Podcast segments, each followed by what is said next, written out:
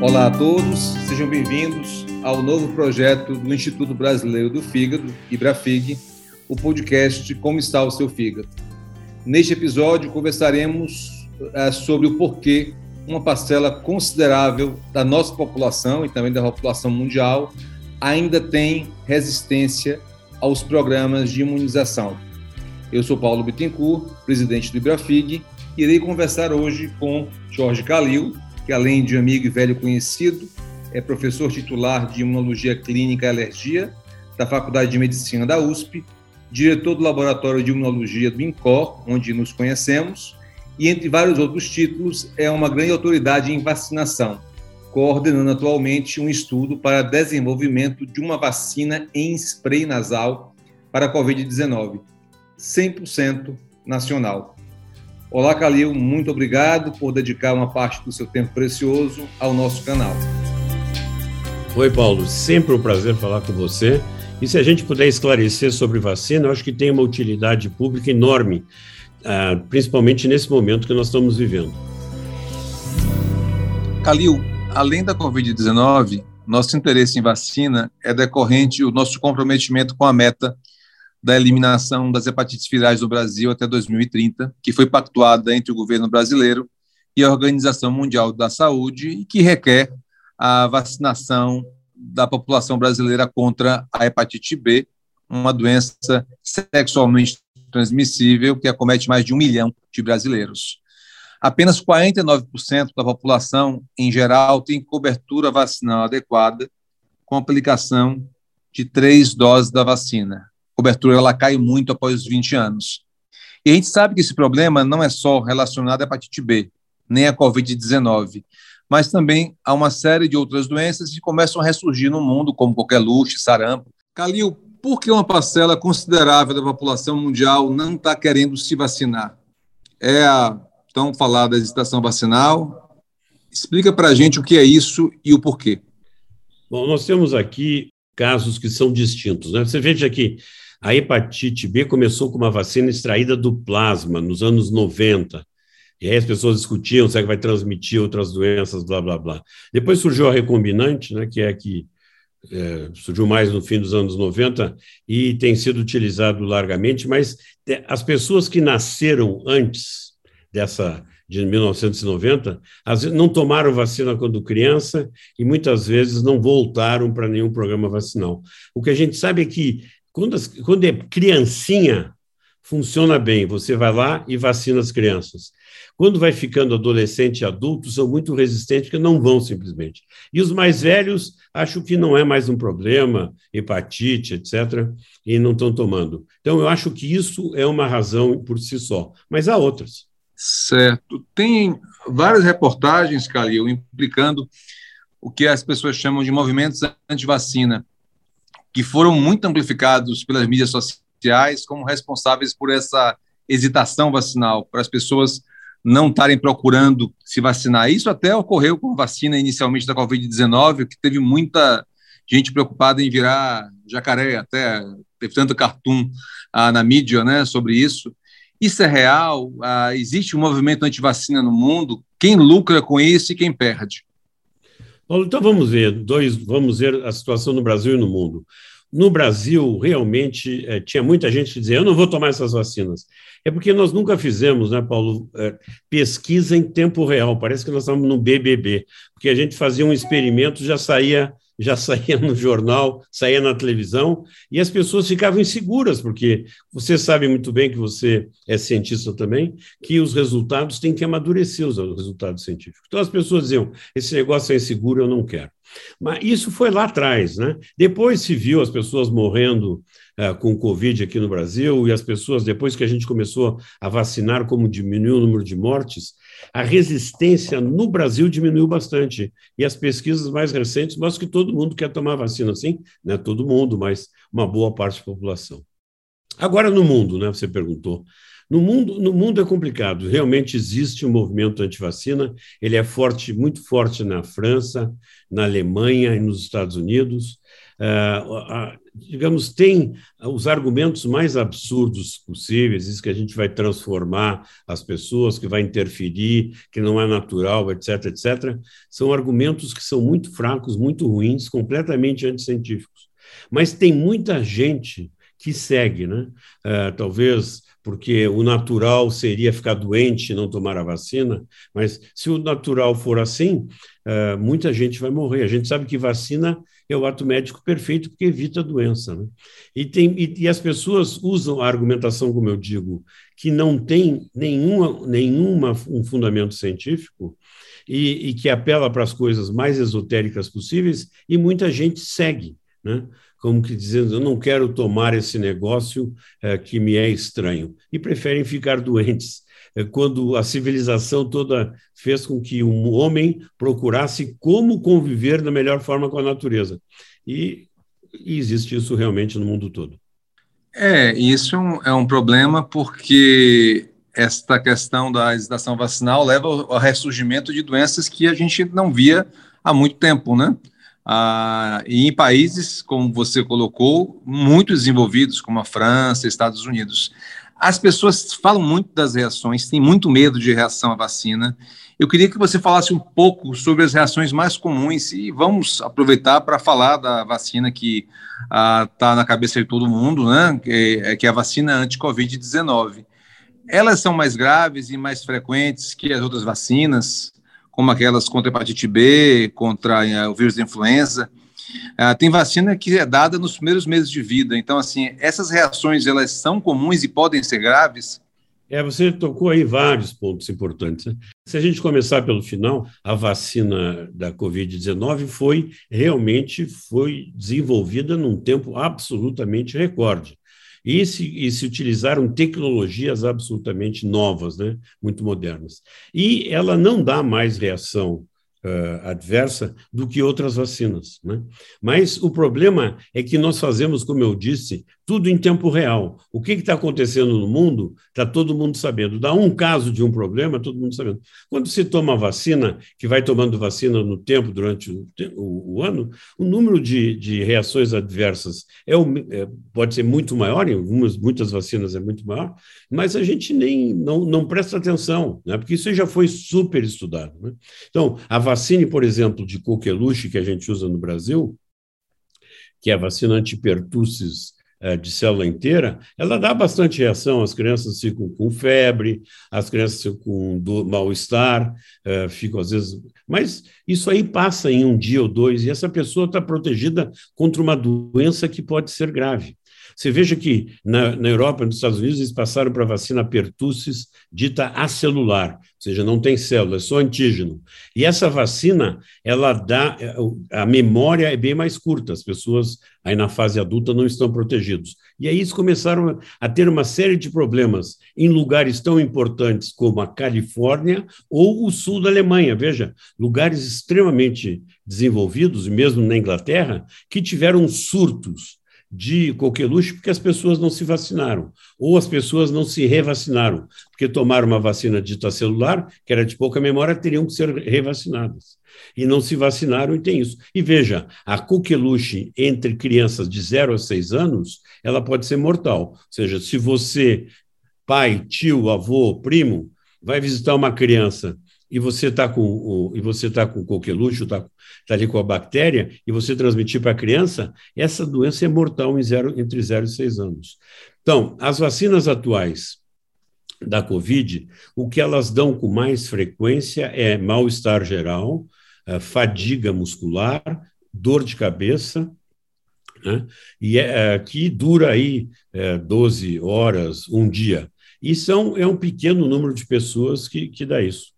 É, as outras, é, os outros efeitos adversos mais longos, né, doenças autoimunes, coisas desse tipo, nós não temos isso referências, são, são extremamente raros. Mas, de novo, como está todo mundo se vacinando todo o tempo, e um fala para o vizinho, ah, eu tomei a vacina ontem, fiquei dois dias péssimo, as pessoas acham que isso é o fim do mundo. Se as pessoas vissem mais o que a Covid faz e como as pessoas morrem de Covid, e quantos problemas, quantas sequelas as pessoas têm que têm Covid, não poderiam pensar duas vezes, né? O, a relação de risco-benefício não dá nem para comparar.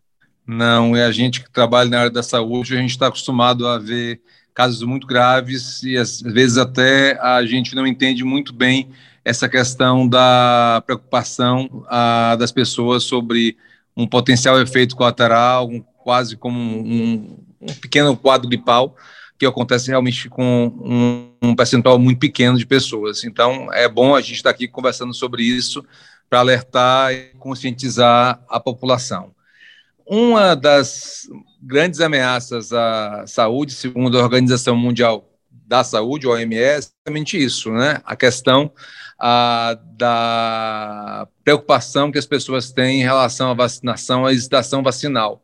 Então, eu queria aproveitar aqui para finalizar essa conversa com você, Calil, que está sendo muito esclarecedora, para falar um pouco de um formato, digamos assim, bem simples para as pessoas, de mitos e fatos, com algumas perguntas que estão surgindo muito na dúvida na cabeça das pessoas sobre vacinas.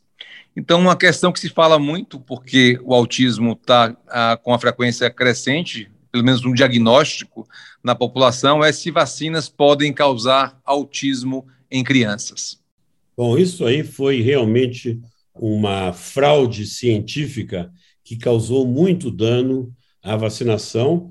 Ah, isso foi decorrente de uma pesquisa de um médico inglês que fez essa correlação. Houve completa, hoje houve fraude em todas as etapas da pesquisa. Essa, essa pesquisa foi retirada da publicação. Esse médico perdeu a sua licença por, por desonestidade na, na medicina, mas uh, fica uh, isto, este medo, digamos, na, na mente das pessoas e, como eu disse, causa um dano muito grande. Por exemplo, as pessoas, se você vai falar com ah, os meus alunos de medicina, de pós-graduação, que têm na faixa de 20, 30 anos, eles nunca viram um caso de sarampo.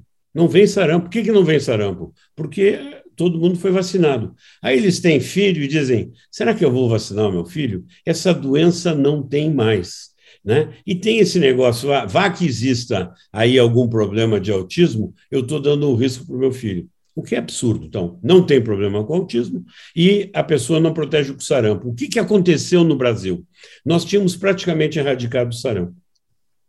Com a vinda de venezuelanos que não estavam vacinados, porque o país está com um problema econômico muito grave, e que foram para a Amazônia, trouxeram de volta o sarampo para o Brasil. Como tinham crianças não vacinadas por esse raciocínio que eu disse, não, não existe mais a doença, por que, que eu vou vacinar?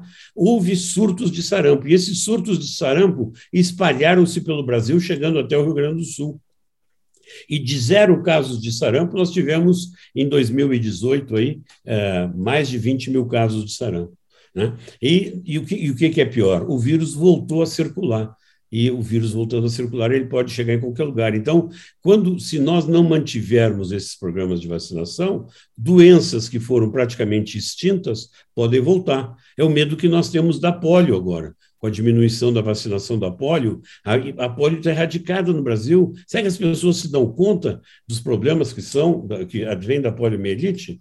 E tem que vacinar, senão nós, nós corremos o risco do vírus voltar a circular e tem alguns seguidores que perguntam, Calil, você como imunologista, é muita vacina? Se o sistema imunológico dos bebês, das crianças, aguenta tanta vacinação? O que, é que você teria ah, para responder para uma pergunta desta? Veja, o sistema imune não, ele não cansa que nem músculo. Né? O sistema imune ele é ao contrário. Quanto mais estimular, ele mais vai funcionar. É que nem o cérebro. Quanto mais a gente estimula o cérebro, mais ativo ele fica e funciona por mais tempo. Então, não, ao contrário, nós precisamos estimular o sistema imune, nós temos que dar as vacinas, e veja, hoje em dia a gente acha até que as crianças brincarem um pouquinho nas coisas um pouco sujas, uh, daí de fora de casa, também estimula o sistema imune. Eles, uh, é, é errado achar que a gente tem que botar as pessoas num ambiente completamente sem nenhum estímulo, estímulo ao sistema imune, porque ele não se educa. Né? Se nós, nós sabemos que os animais que são criados é, completamente sem a presença, sem o contato de estímulo de, de sistema imune, quando eles vão para o mundo real, eles não aguentam e morrem. Então, isso aí é absolutamente uma bobagem. Nós temos que estimular o sistema imune. E uma outra dúvida que é frequente, né? Há muita gente que toma vacina para gripe, mesmo para Covid, que foi ah, previamente vacinada, ela pode pegar a doença. Então, ah, para que, que serve uma vacina se você toma, a, faz a imunização e pode adoecer depois? É uma pergunta também frequente. Na vida né, biológica, não existe nem jamais, nem sempre. Então, nós, é sempre possível a gente ficar doente com uma, depois de vacinado, porque a vacina não cobre 100% dos casos de proteção. As vacinas mais eficazes, como por exemplo a vacina do sarampo, têm uma eficácia acima de 98%. Mas as vacinas uh, que são contra a Covid, aí elas têm uma, uma eficácia que vai entre 60% e 90% o que significa que uma parte da população ainda fica suscetível. Sobretudo, né, dependendo do tipo da vacina, a população mais idosa. Né? A gente sabe que a população mais idosa não responde bem às vacinas de vírus inativado, como a Coronavac.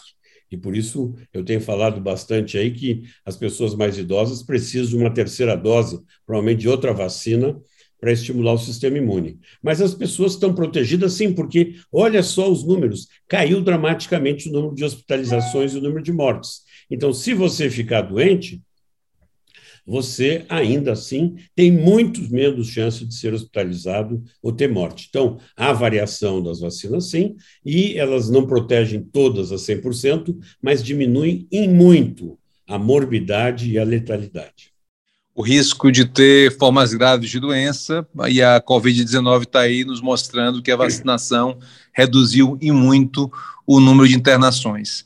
Tem gente, Calil, que tem assim uma ideia persecutória, conspiratória de que vacinas podem transmitir doenças, vacinas têm toxinas perigosas, inclusive mercúrio e outros poluentes, e que são um grande negócio para a indústria farmacêutica e para governo. O que é que você responderia, assim, brevemente, para essas pessoas? Bom, primeiro, só para complementar a questão da Covid, nos Estados Unidos, quando eles, as pessoas que estão morrendo no novo surto que está tendo nos Estados Unidos por causa do variante Delta, 98% dessas pessoas são não vacinadas. As pessoas que não vacinam estão com perigo de morte, que é evidente. Com relação a essas teorias de conspiração, também são absolutamente absurdas, né, Paulo? Tem gente que diz que vai ter chip na vacina. Como é que você vai ter um, um chip líquido na vacina? Entendeu? É, como é que você vai colocar algum, algum produto para causar doença e que todos os médicos do mundo não perceberam? E, e que, que, existe algum tipo de, de vinculação entre algum tipo de vacina e o aparecimento de doença. Quer dizer, são coisas que faltam, né? É, que vêm do imaginário das pessoas e que não tem nenhum dado científico que suporte.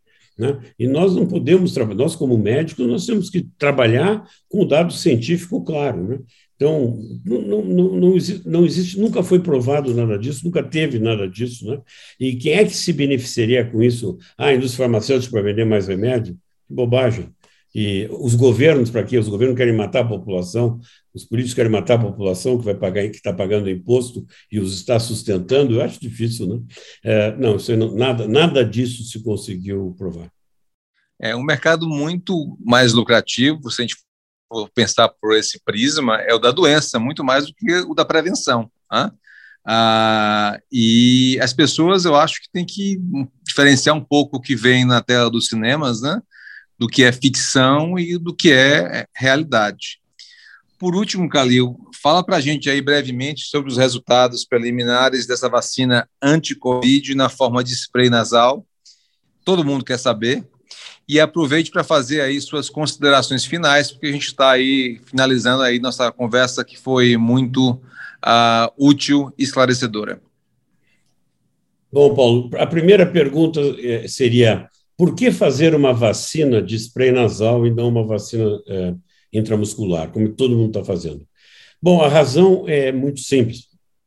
A doença é uma doença respiratória, fundamentalmente. Ela, pelo menos, começa como uma doença respiratória. E o que, que a gente está observando é que, mesmo pessoas que já tiveram a doença ou pessoas vacinadas podem carregar o vírus no, na orofaringe, no nariz, e estarem transmitindo a doença. Então, a gente não para completamente a circulação do vírus se nós não tivermos uma imunidade no nariz que mate o vírus e ele não fique se multiplicando ali.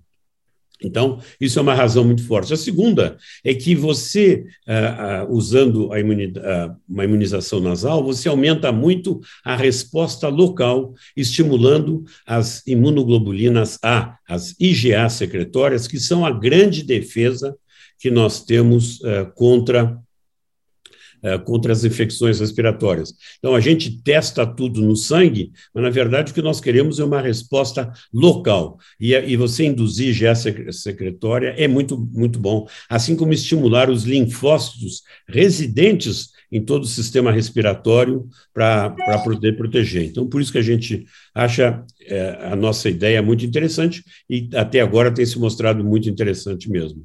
A outra coisa que tem, Pão, todo mundo utiliza uh, para imunização aí, eles fizeram a proteína da spike, da espícula, que tem realmente uh, o sítio de ligação com o vírus. Isso que eles estão utilizando uh, para, para fazer a vacina. A gente sabe que, se por um lado induz anticorpo, que é interessante, por outro lado, eles são muito pobres em resposta celular. E a resposta celular, junto com a resposta de anticorpo, é fundamental para controlar a doença e para estimular uma resposta de longa memória. E o que a gente fez foi selecionar um antígeno, né, que estimula a resposta imune, que tem partes que estimulam a formação de anticorpo neutralizante, mas também induz uma boa resposta celular e que é fundamental. E a, e a outra a vantagem que nós temos é que nós conseguimos incluir na nossa vacina os quatro variantes, as quatro variantes virais de preocupação, para que não haja escape vacinal. Então, tem várias vantagens aí nesse modelo, e nós uh, conseguimos resultados até agora muito bons em modelos animais. Nós estamos trabalhando na forma de industrialização para fazer os lotes pilotos para entrarmos em ensaios clínicos uh, em humanos aqui, aqui no Brasil. Então, nós estamos por aí e estamos muito contentes que a gente está fazendo. Nós, sem dúvida, estamos fazendo uma vacina que cientificamente ela é muito mais elaborada. Nós não partimos do pressuposto que spike era necessário e suficiente para desencadear uma resposta protetiva e, e, e por isso que estamos demorando um pouco mais. Uh, as, as, outras vacinas são de vírus inativado, que a gente sabe que dá alguma resposta, mas a gente sabe que nunca vão dar uma resposta uh, muito forte. Antes de terminar isso aqui, eu queria uh, falar para você e para todos que estão nos ouvindo, uh, que eu imagino que sejam quase todos da área de saúde, médicos ou da área de saúde, que a vacinação tem se mostrado como um grande aliado da saúde pública durante todos esses anos e um dos maiores responsáveis por todo o prolongamento de vida que nós temos e que você sabe que, por exemplo, a Covid agora já diminuiu a esperança de vida do brasileiro, porque tem matado muita gente. Então, se você for pensar água, antibiótico e vacinas, foram o grande salto que deu à humanidade para que nós aumentássemos em muito a expectativa de vida.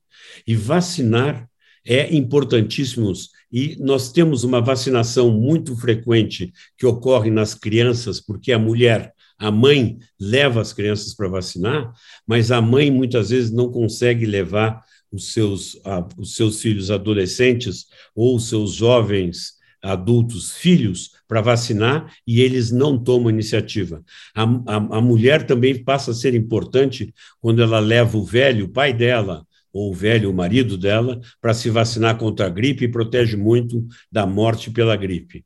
Então, nós temos que dar um jeito de conscientizar a população toda, não só a mulher e só as crianças, que são as grandes promotoras da vacina, mas que os homens também. Né? Foi muito triste observar que durante a febre amarela, os homens eram de, de idade adulta, eles eram resistentes à vacinação E aí o que, que aconteceu? As mortes eram quase todas de homens entre 20 e 50 anos de idade, que era o que não se vacinava.